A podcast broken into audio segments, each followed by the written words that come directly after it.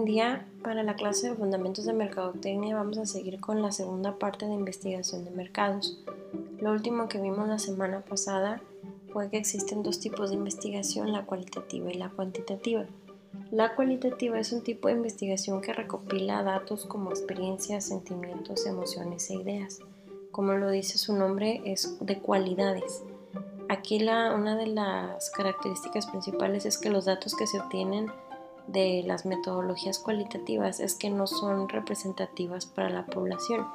Que les explicaba en la clase anterior que esto significa que lo que obtengamos de ideas o de datos en este tipo de metodologías, no podemos decir que esas, esas pocas personas piensan igual que el resto de la ciudad o del estado, del país o del mundo, porque no es un número significativo. Para que un número sea significativo tenemos que entrevistar a cierto número de personas dependiendo de la población que estemos estudiando.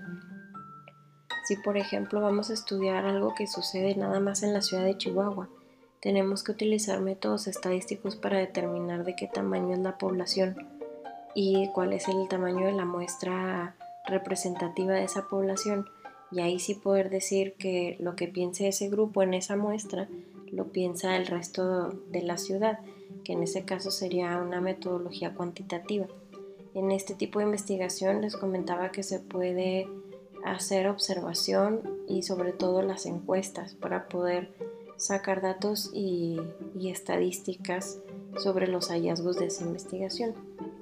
Dentro de la investigación cualitativa tenemos cuatro técnicas son los grupos de enfoque, las entrevistas a profundidad, la observación y técnicas proyectivas. Los grupos de enfoque se trata de una discusión en un grupo aproximadamente entre 6, 12 o hasta 15 personas que van a estar en una habitación especial que se llama cámara de Gesell. Si han visto películas policíacas, eh, podrán recordar alguna escena en donde están interrogando algún testigo o algún sospechoso y están en una habitación con una ventana que de, donde está el, que están interrogando parece espejo, pero del otro lado lo están viendo los demás policías. Esa es una cámara de GESEL. En el caso de las investigaciones de mercado, eh, es un grupo el que entra a este tipo de habitación. Y del otro lado, en lugar de tener policías, vamos a tener investigadores, publicistas, mercadólogos, gente de la marca para la, que se esté investigando y este, la, que, las personas que van a hacer las preguntas pueden ser una o dos, son los moderadores. Ellos tienen una lista de preguntas previamente ya elaborada sobre lo que quieren saber, pero la conversación se va guiando conforme la gente va interactuando.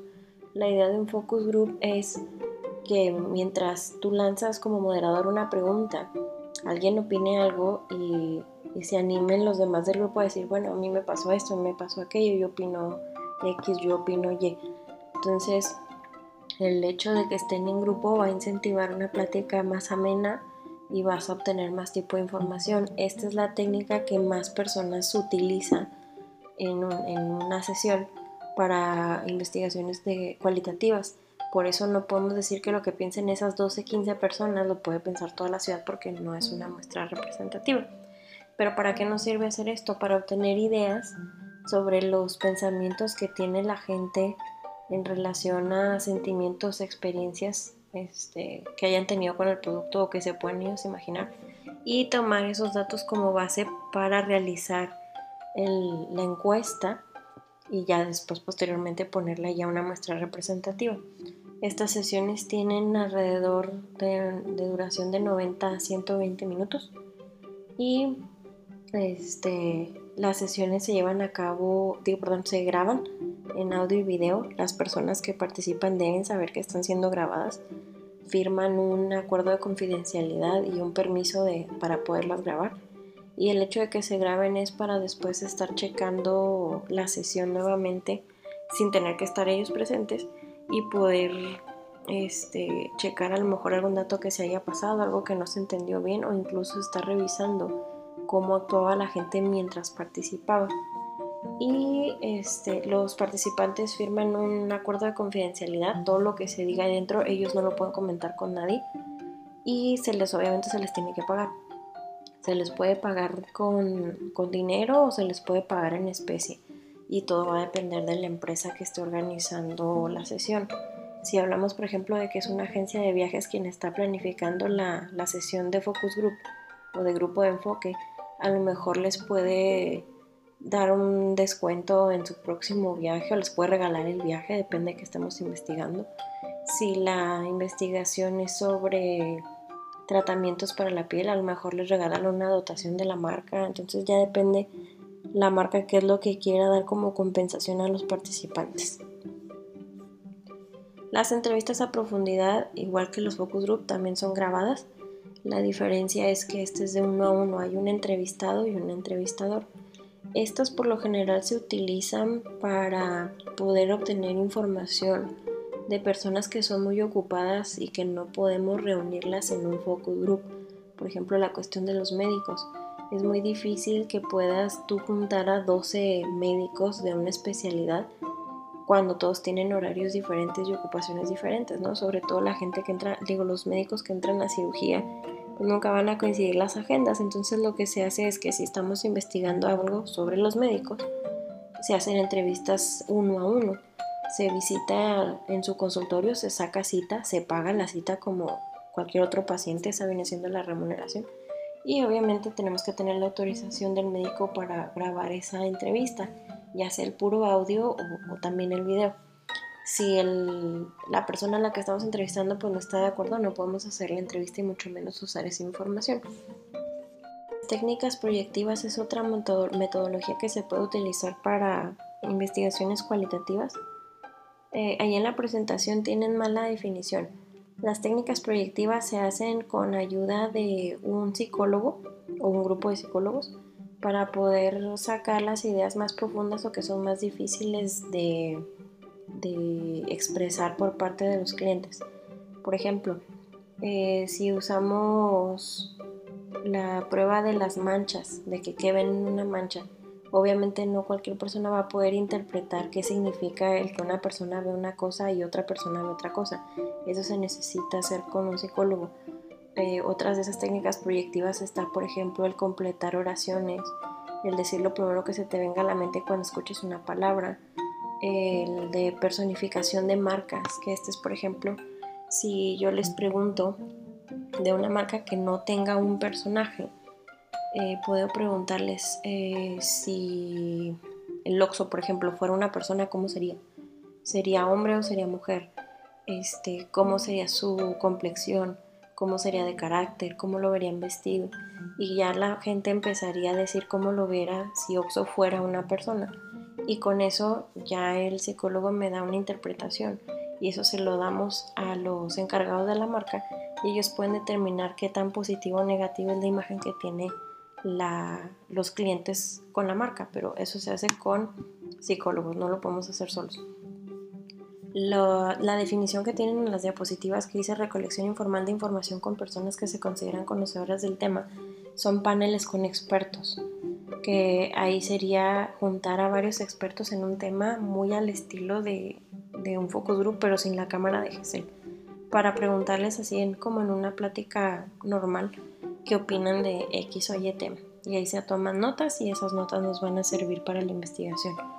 La observación es simplemente estar observando, valga la redundancia, con atención que está haciendo el cliente, pero sin interrumpir lo que estén haciendo.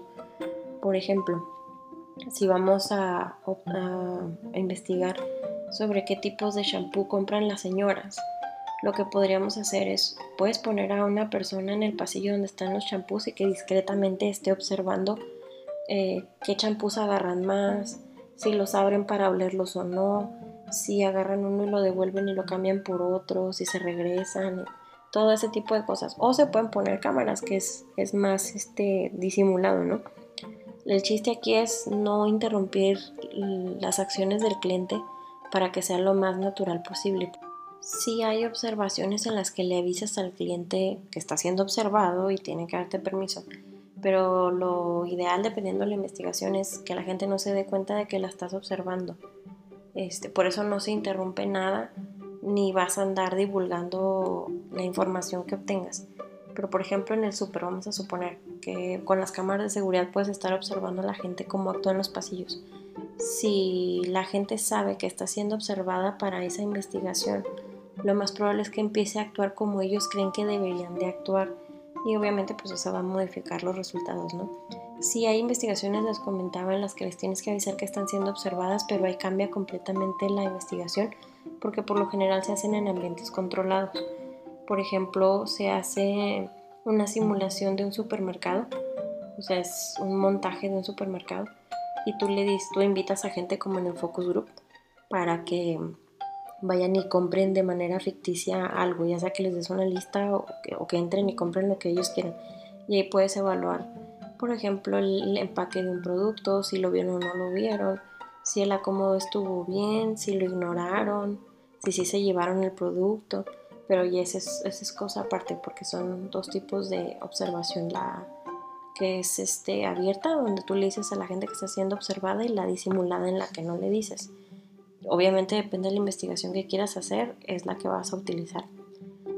Y para cambiar a lo que es la investigación cuantitativa, que decíamos que estos métodos sí son generalizables a la población y aquí medimos cantidades, aquí podemos utilizar también la observación. Lo que cambia aquí es que la observación es mediante un formato. Si vamos a investigar lo de los champús, por ejemplo, que decíamos ahorita en el supermercado, a quien esté observando le tienes que dar un formato para que observe exactamente lo mismo de cada persona. Por ejemplo, que si era hombre o mujer, más o menos un aproximado de edad, eh, cuántos champús se llevó, cuál champú se llevó y que vaya marcando exactamente lo mismo. Porque si tú no le dices exactamente qué tiene que observar de cada persona, va a notar lo que considera importante de cada persona y eso se vuelve cualitativo porque no estás anotando exactamente lo mismo y no puedes contabilizar cuántas personas de la cual edad, o que cuántos hombres o cuántas mujeres compraron, y qué champú se llevaron y todo eso, no sé si me explico. Entonces, para que la observación sea cualitativa, tú les das la libertad de que anoten lo que crean importante y en la cuantitativa les tienes que dar un formato para que observen exactamente lo mismo. La metodología más utilizada en investigación cuantitativa son las encuestas. Tenemos encuestas aplicadas por personas en el hogar que van casa por casa, eh, las que van al trabajo a hacer las encuestas, las que se ponen en los centros comerciales y que todo el mundo le saca la vuelta, las que se hacen en el punto de compra, las telefónicas por correo directo, por correo electrónico, en línea, incluso ahora hasta por redes sociales se pueden hacer encuestas, no sé si les ha tocado incluso en YouTube, que de repente les interrumpen la programación para contestar una mini encuesta. Entonces, aquí lo importante de la encuesta es que este, sea apropiada obviamente para el público al que estamos investigando. Tenemos que ver cuál es nuestro mercado meta. Y las preguntas pueden ser de varios tipos. Pueden ser abiertas o cerradas. Las preguntas abiertas nos sirven porque la gente se puede explayar todo lo, lo necesario. Pero por lo general se usan más las cerradas porque es más fácil de contabilizar y de tabular para poder analizar los resultados. Dentro de las preguntas cerradas tenemos de opción múltiple o que también se les llama multicotómicas. Tenemos dicotómicas que nada más son de dos opciones, sí, no, falso o verdadero. Y las de escala. Entonces, eh, ahí en sus diapositivas tienen los, los tipos de preguntas que se pueden utilizar. Eh, la idea de las preguntas es, de los tipos pues de preguntas, es que tú vas a utilizar en las encuestas las que tú necesites. No quiere decir que vamos a utilizar una de cada una fuerzas, ni en el mismo orden. La idea de hacer un cuestionario es que vaya de lo general a lo específico y que sean las preguntas lo más sencillas y lo más objetivas posibles para que la gente le sea fácil contestar al grano, sin tanto rollo como decíamos la semana pasada para evitar precisamente el sesgo. Entonces con eso terminamos el tema de esta semana y nos vemos, nos escuchamos la próxima semana con otro tema nuevo. Que tengan una bonita semana.